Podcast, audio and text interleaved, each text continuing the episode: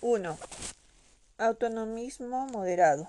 Desde finales de los años 90, algunos filósofos han coincidido contra Wilde que hay obras moralmente buenas y otras malas, y que se las puede ensalzar o criticar por ello sin que tengamos que renunciar al concepto de autonomía. El autonomismo moderado ha defendido la tesis según la cual las obras de arte pueden ser moralmente defectuosas y por ello ser moralmente malas y ser criticadas. Pero la maldad moral de una obra nunca puede ser considerada como un defecto estético. El hecho que una obra de arte sea moralmente virtuosa nunca puede ser tenido en cuenta por otra cosa para estimar la bondad moral de la obra. Una virtud moral es una obra de arte nunca añadiría añadiría nada. Dice, una virtud moral en una obra de arte nunca añadiría nada al valor estético de la misma. Los valores morales y estéticos de una obra de arte se mantendrían así en esferas perfectamente separadas y autónomos. En este punto de vista ha sido defendido por J. Ardenson y Dean en 1998, Pérez Carreño en 2006 y está implícito en el esteticismo, Lamarque 95, 2009 y 2010. Sin duda, el autonomismo moderado debe encontrarse en algún punto de un, del moralismo moderado. Pero si excluimos estos raros puntos de convergencia, estamos ante una posición bien definida. El, autonomismo moderado se ha formulado ante todo pensando en las obras de arte de ficción narrativa, como novelas y películas, y eso constituye sin duda una limitación. No obstante, no veo ningún problema en la generalización del argumento.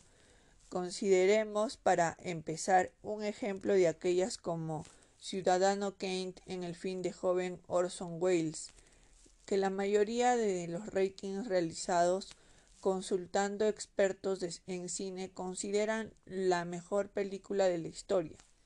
El punto de vista defendido por el autonomismo moderado implica que las cualidades estéticas que tiene dicho film no tienen que ver con los aspectos morales o inmorales de la obra, de su personaje y acciones, como escriben Anderson y Dean. Nurka es el componente moral como tal de la crítica de la el que disminuye o refuerza el valor de una obra de arte que obra, obra de arte. En pocas palabras, la crítica moral y la crítica estética son apropiadas para las obras de arte, pero las categorías de la crítica moral y las la de la estética siempre resultan conceptualmente distintas. Anderson y Dean 1998. La crítica moral y la crítica estética son apropiadas para las obras de arte, pero las categorías de la crítica moral y las de la estética siempre resultan conceptualmente distintas. En la página 152, en el libro de Ardenson y Dean en 1998. Ello se traduciría en nuestro ejemplo, en que Citizen Kane es la mejor película de la historia por los claroscuros neoexpresionistas que Will empleó, por el trabajo con la luz y las sombras, por el inteligente empleo de planos en picado y contrapicado, y en general de la profundidad del campo, por la agilidad de la narración y el montaje, lo acertado de la banda sonora y en fin, por la constelación lograda de diferentes cualidades estéticas que configuran la película. Nadie se atreverá a negar en serio que todas esas cualidades, producto de un audaz planeamiento del director que le llevó a un nuevo modo de narración cinematográfica no sean centrales en el valor artístico de los críticos atribuyen a esta cinta. Sin embargo, cabe preguntarse si a dicho valor solo contribuyen estas cualidades estéticas y si no, no será que otros aspectos, entre ellos los estéticos, no están también en el centro de dicha valoración. Porque Ciudadano Kane es la historia de alguien que perdió la infancia y con ella la historia de una pérdida ética simbolizada en una palabra, recebut, que es la que explica los rasgos claramente inmorales, egoístas y despiadados del personaje y su eterna búsqueda de adulto hasta que le atrapa la muerte. Kane es un personaje moralmente cuestionable que tiende a destrozar las vidas de cuantos lo rodean y a quien le parece, importarle solo el dinero y el poder. Un personaje envidiado y despreciado al tiempo de por su éxito. La mayoría querrían triunfar como él, pero pocos querrían ser como él.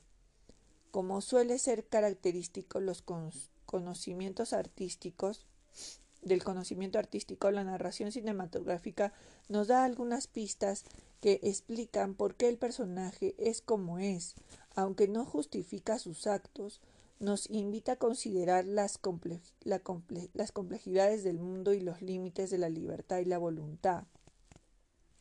Lo hace en unos términos muy ambiguos e imprecisos, entre metáforas, símbolos y alegorías que nos impiden afirmar que la tesis de la película es esta o aquella.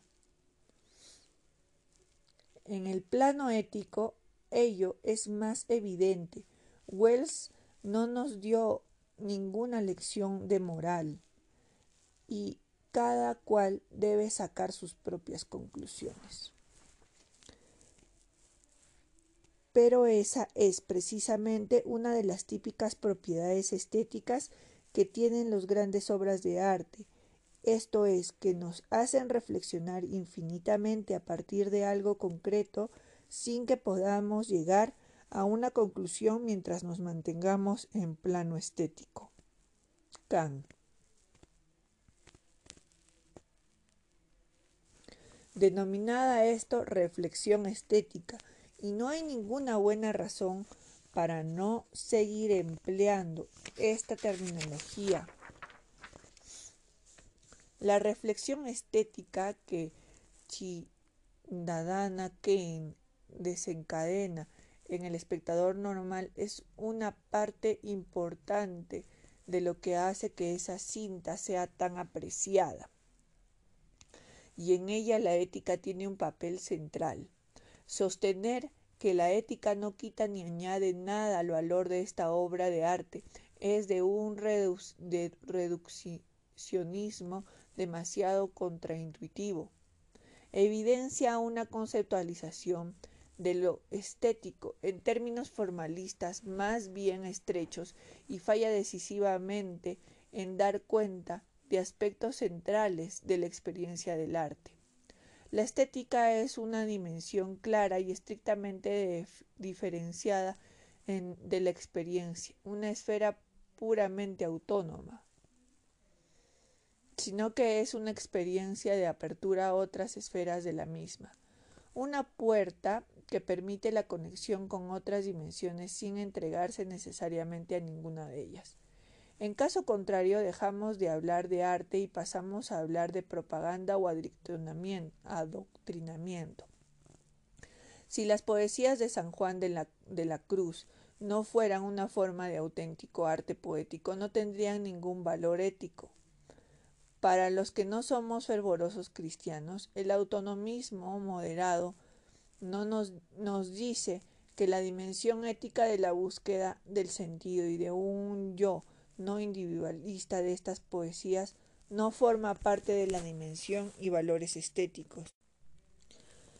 Pero lo que las hace más interesantes y valiosas es precisamente que son un dispositivo abierto para reflexionar sobre ciertas cuestiones éticas con independencia de si es o no es un creyente cristiano. Por consiguiente, Lo que nos hace que la ética esté presente en el valor estético no es el del bien y del mal, del justo o del injusto, sino, sino el cómo. Es cierto que porque una obra de arte nos, nos presente a un personaje, a una historia moralmente bueno y justo, de ahí no se sigue la bondad estética de la obra, y viceversa. Por ello, no quiere decir que lo ético no forme parte íntegramente de lo estético.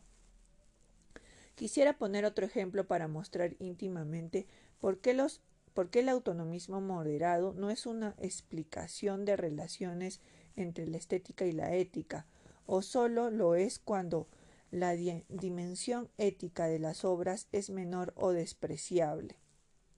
Se trata del memorial sobre el holocausto, que se encuentra en Judenplatz de Viena y que el ayuntamiento de la ciudad encargó la escultora británica Rachel White White Consiste en un bloque de, de hormigón consolidado.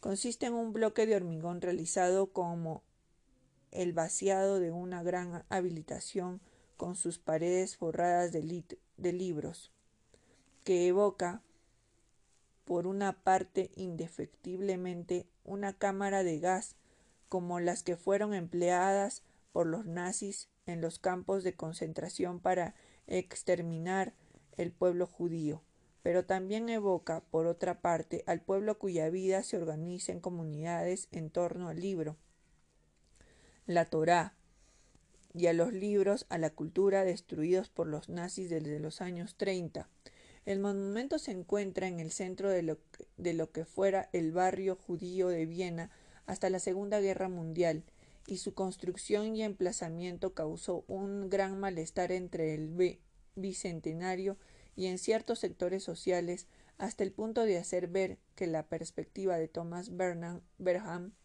sobre su país era mucho menos exagerada de lo que pudiera parecer.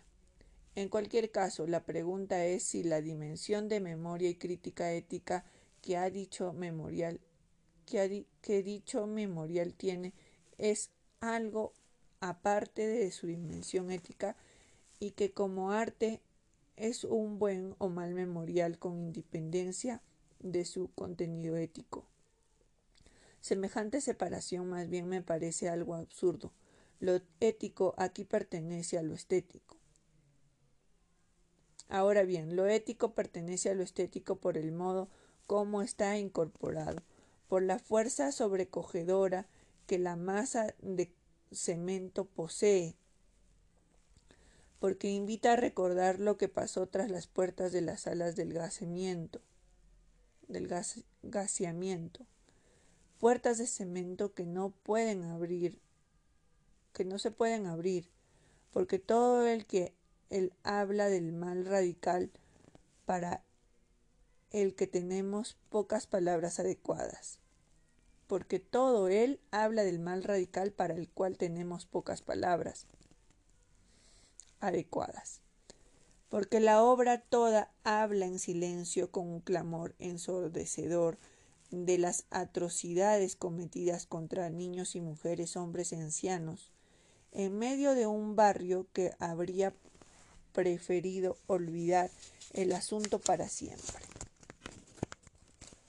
El autonomismo moderado fracasa a la hora de dar cuenta cabal de este tipo de obras en las que la ética y la estética van tan estrechamente de la mano. En general, el problema ya lo ha visto Aristóteles en su teoría de la tragedia el estategerita sostenía que la poética de los héroes de las tragedias como Antígona u Orestes deben poseer un cierto carácter moral reconocible por el público. De lo contrario, éste no podría reaccionar adecuadamente a la historia trágica representada, es decir, sentir honor y piedad. No pueden ser claramente malos ni claramente inocentes, pues es el primer caso el pues en el primer caso el público encontraría adecuado que lo malo perezca y en el segundo caso el público más de sentir piedad se molestaría porque el bueno perece. Es decir, que las obras trágicas deben proponer una determinada perspectiva moral, de lo contrario, padecen un defecto que, le, que las hace fracasar como tragedias. De ahí que podamos afirmar que estos casos un defecto ético de la obra sea a la vez un defecto estético.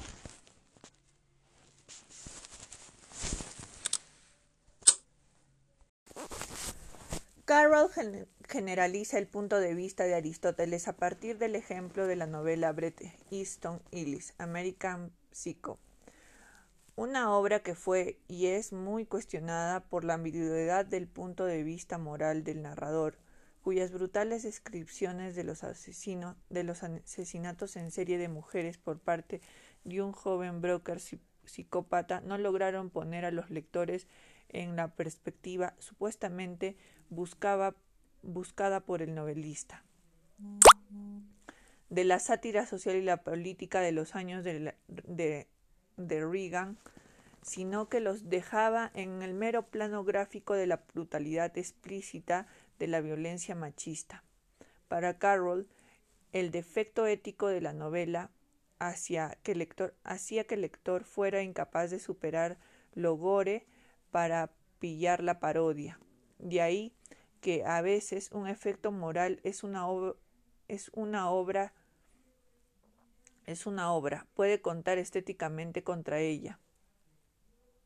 De ahí que a veces un defecto moral en una obra puede contar estéticamente contra ella. De ahí se sigue que el autonomismo moderado parece falso. Carroll 1996.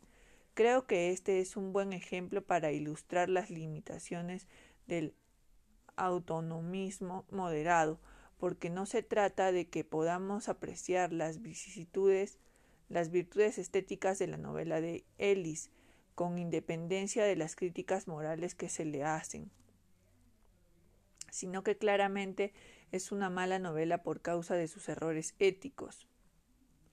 Algo parecido ocurre con cierta frecuencia en el cine. Incluso hay de directores especializados en meter la pata casi siempre. Por ejemplo, Oliver Stone, su película Asesinos Natos, era un supuesto alegato contra la violencia juvenil que forzado reforzando en exceso la parodia llegaba a trivializar la violencia de tal manera que muchos espectadores jóvenes salían del cine convencidos de que quemar a tus padres en la cama de ser algo, debe ser algo muy divertido. Es muy ilustrativo comparar esta película con Pulp Fiction o Kill Bill de Quentin Tarantino, donde nunca se pierde la vista, se pierde de vista un punto de vista ético, donde nunca se pierde de vista un punto de vista ético correcto y todos los excesos de violencia y brutalidad quedan estéticamente conjurados. En cambio, la mediocridad de Inglorious Bastards, una cinta sobre un pelotón de exterminadores de nazis durante la guerra, seguramente se debe, como se ha dicho, a la falta de profundidad moral. Otro caso en la que un valor ético insuficiente hace que el valor estético de la obra flojee. La, la, explicación es que no se pueden separar sin más estos valores como siempre pretenden los autonomistas, sino que muchas veces esos valores van íntimamente unidos entre sí y no se pueden separar. Recientemente algunos filósofos han intentado aportar nuevos argumentos contra la tesis de que con frecuencia hay una relación sistemática entre el valor estético y el valor ético en la discusión del llamado inmoralismo. Jacob, Jacob Jacobson, 1997-2006.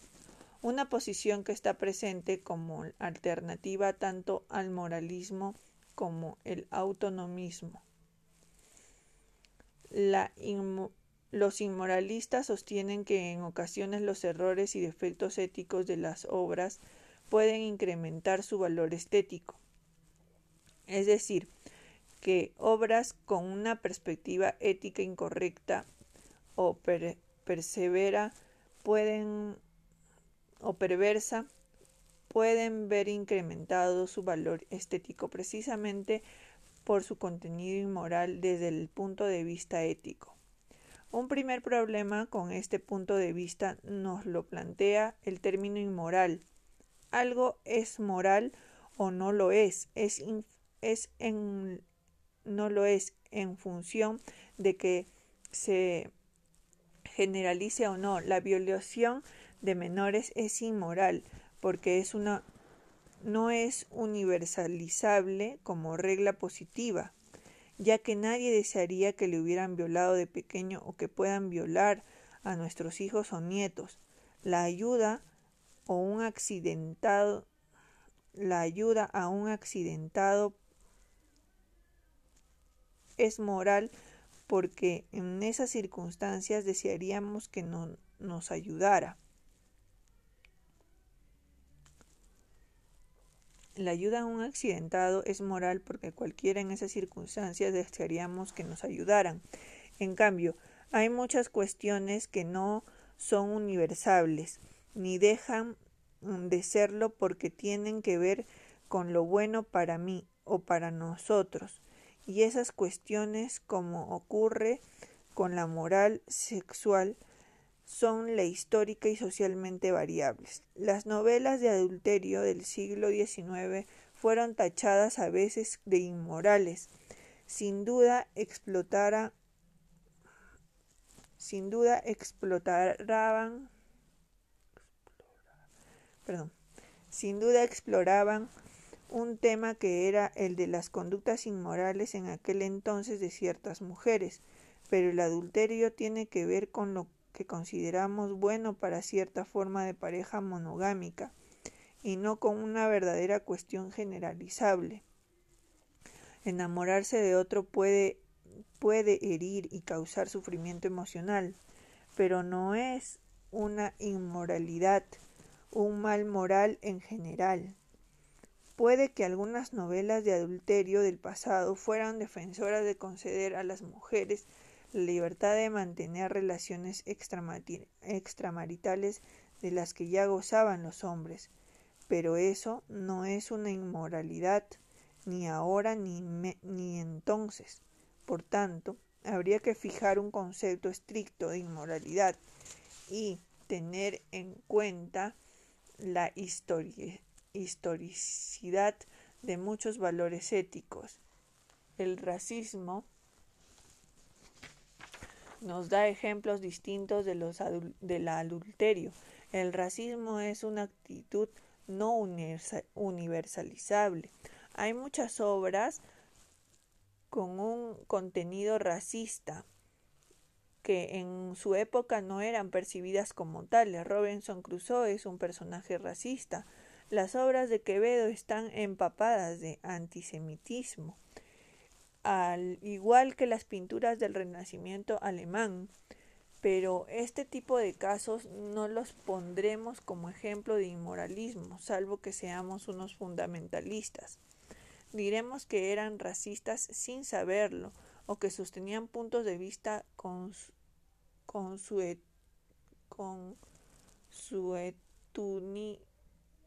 con su etuni, con, con su etudina consuetudinarios en su época, errores o faltas éticas que normalmente no empeñan los valores artísticos de las obras y desde luego tampoco los incrementan.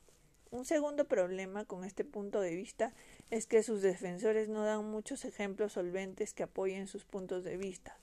Lolita de Vladimir Nabokov, Belovet de Tony Morrison, la película de Goodfellas de Martin Scorsese, un poema de Philip Larkin sobre los padres biológicos o alguna de las tragedias de Shakespeare son algunos de los pocos ejemplos propuestos y todos ellos muy discutibles.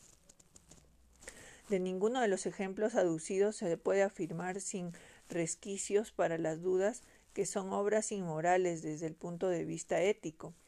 La novela de Nabokov no defiende la pedofilia, ni es una escuela de pederastía.